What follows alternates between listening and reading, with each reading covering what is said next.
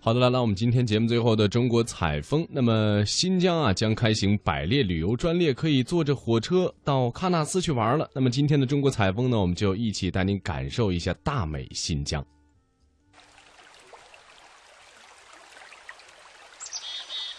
喀纳斯，这是一片遗落在人间的仙境。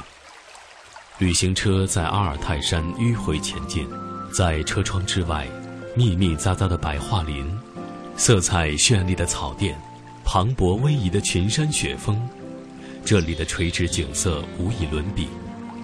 卧龙湾、月亮湾、神仙湾，鄂尔济斯河的支流穿过森林草原，在每一个拐角处。都形成一道美景，这样的美景让人心动，更让人向往。在清晨，喀纳斯的静与美难以用语言来表达。一条小径，一汪溪水，一簇野花，一幢木屋，在青山绿水的映衬之下，在第一缕金色阳光的抚摸下，充满灵气，美得让人窒息。朝霞出来，柔和的像蒙在雪山上的一层橙色轻纱，眼前的这一汪湖水的景致也起了变化，而雪山的倒影也是如此清晰。联合国教科文组织的一位官员在喀纳斯景区考察后感叹道：“这里是地球上最后一块未被开发的地方，它的存在。”证明人类过去那无比美好的栖身之地。从驱车前往喀纳斯的过程当中，沿途上一路那风雨世间和岁月造化的苍凉，满眼的翠绿神秘的传说，总会将人们的视觉和情思锁定在这个梦幻迷离的奇妙仙境，让思想在这里止步、定格、畅游，久久不愿离去。尽情收获每一分每一秒的喜悦。大自然的鬼斧神工、神奇魔力，一步步将人引向心灵的归属，引向那向往已久、魂牵梦绕的天堂。喀纳斯是远近有名的，距离喀纳斯还有上百公里，便到处弥漫着有关喀纳斯的传说和信息。硕大的广告上写着：“天堂很远。”喀纳斯很近，意思是说，喀纳斯像人间天堂一样，可天堂可望不可及，而喀纳斯却可以抵达。听众朋友，大家好，我是中央台记者杨光。那么我现在身处的位置是在阿尔泰地区的喀纳斯国家地质公园自然保护区，同时呢，也是一个非常著名的风景名胜区。那么此刻，在我向南望去呢，是我们的古冰斗。它们的三面呢是被陡崖峭壁所环绕，而且向山坡的方向所开口。当然，它的开口处的海拔大约在两千三百米，而且这个公园内冰斗啊，主要分布在古雪线附近的高海拔地区。如果说是按其路高度呢，可以分为三层，分别是两千两百到两千四百米的冰斗，还有两千四百零一米到两千六百五十米的冰斗，以及两千六百五十一到两千九百米的冰斗。那么此刻跟我在一起的是喀纳斯国家地质公园的导游王欣彤小姐，欣彤你好。啊，你好。哎呀，我来到这个喀纳斯地区啊，呃，我觉得这里处处都是风景，而且一个不需要任何摄影技术的游客来到这里，他随手拍上一张照片，都能够成为一个电脑桌面或者是一个极棒的一个风景画面。对，对于没有来过喀纳斯的人呢，听到这句话可能觉得很夸张。嗯，但是真的来到这儿以后呢，你就感慨，真的是一个客观描述。而且我看到附近都是被这种群山环绕，呃，在我的眼下有这个喀纳斯湖。这个喀纳斯湖呢，呃，刚刚这个欣桐跟我说，它是被这个山分成了六段。对，是基岩平台一种。基岩平台。对，基岩平台，它均匀的呢分成了一至六道湾。嗯。它也是以这样一至六道湾闻名于世的。哦，其实我看到这个喀纳斯湖啊，就像，呃，一个玉石一般，清脆的，而且非常有厚度、非常有深度的这种感觉，给人感觉特别温暖。虽然是现在是七月份吧，但是我觉得这种，呃，凉爽的气候，此刻我穿的是一件单薄的这个外套以及一件 T 恤，已经觉得这个气候是非常宜人，非常的舒服，而且放眼望去，天上的云彩好像就是很多大的棉絮一样。这种棉絮它不是呈伞状的，而是呈那种团状的，非常有呃独立之感，而且这种感觉又像我们中国呃水墨画当中那种浓墨重彩的效果是一样的。喀纳斯湖之美，美就美在它远离尘世的喧嚣，百木葱郁，草地如毯，溪流清幽，一湾深奥的湖泊镶嵌在群山环抱之中。漫长的湖面如美丽的弯月，依山连影，清波连连，珊瑚林草，秀美中透出宁静，处处散发着它迷人高雅的魅力。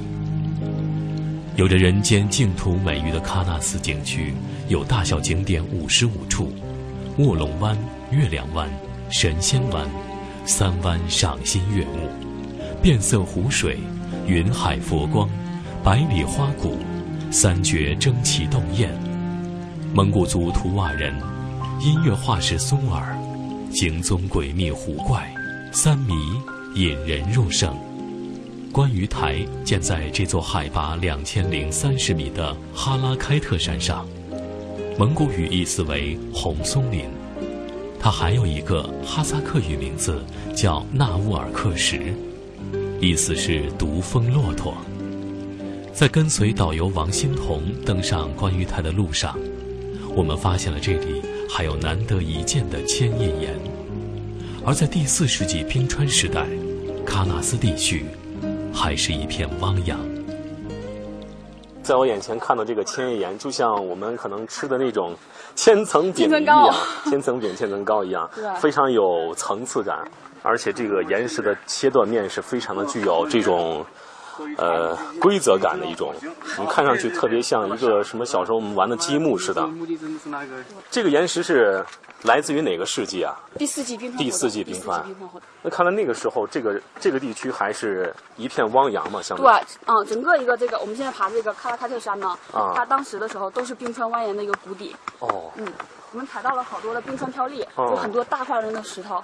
嗯。啊，它们呢都被打磨的十分光滑了，也是在冰川活动的时候被斜斜被夹杂在里面的。哦。嗯。观鱼台它是一九八七年的时候始建的哦，嗯，然后呢，在零九年的时候改建。刚开始的时候，它是一个亭子，啊，很简单的一个亭子。但是呢，我们中华人呢，中国人呢汉字讲究一个谐音，亭呢有停止、停滞不前这样一个寓意。嗯，所以呢，我们的景区的管理人员呢，就将它改改名为观鱼台。台呢，抬升，步步高升这样一个寓意。站在亭上向北远望。可见阳光下熠熠闪光的友谊峰冰川，向南看，喀纳斯河如一条碧绿的丝带，轻轻地在山坡树木间萦绕；再转向西，绿草如茵，山花烂漫，好一幅迷人的草原风光图。向东低头俯瞰湖面，近处水湛蓝，似与天色相映，湖面如丝缎一般光滑平静，有风无浪。宽阔的湖面向远方延伸，似与遥远的天际相连。成吉思汗的军帅耶律楚材随军西征时，途经喀纳斯湖，被眼前壮丽的景色深深打动，便作诗一首：“谁知新遇逢佳景，始信东君不是情。元照方池三百所。”澄澄春水一池平。一九七六年，伊利哈萨克族州长来到喀纳斯，当地牧民有一个习俗，大人物来此一定要留下纪念。于是，州长便根据山的形状，给这座山峰起了名字，名为独峰骆驼。从远处看，这座山很像一只骆驼。观云台并没有直接建在骆驼峰顶上，而是让开主峰，坐落在它半山腰处。这是我们中华民族对待自然山水的理念：人造不高于天造，人造之庭与天造之峰的和谐相伴，互不争高。啊，观鱼台，它呢结构是两台一亭，哦，啊，高呢是十九米，可以容纳百余人同时观景。哦，嗯，我看到这个整个的观鱼台的这个材质构造应该是竹子为主吧？呃，它都是当地的红松木。红松木啊？对，当地的红松木。而且这个木头呢，它有一种特特质，啊，当地的图瓦人他们建木屋的时候也是用这样一一种红松木。哦。在伐下来以后呢，他们会把它泡在湖里，啊，一至两年。它特殊的木质呢，就是越泡越坚硬，啊，搭起来的这样小木屋呢，可以供几代人居住。哦，刚刚你说到这个阿尔泰地区的空气湿度是在百分之六十，是吧？那这种建筑建筑的材质就更适合于在这儿作为建筑木材。对，所以呢，也是图瓦人他们世代生活的一个智慧的一个捷径。哦，它上面像一个高高的一个帽子一样。啊，一个圆形的。圆形的。象征着宇宙、天圆地方。嗯。哦，天圆地方。对。这个台子同时可以容纳一百多人来参观，一百多人。它呢与湖面的落差呢是六百六十米，处在一个欣赏湖景和一个观察湖怪的一个最佳位置。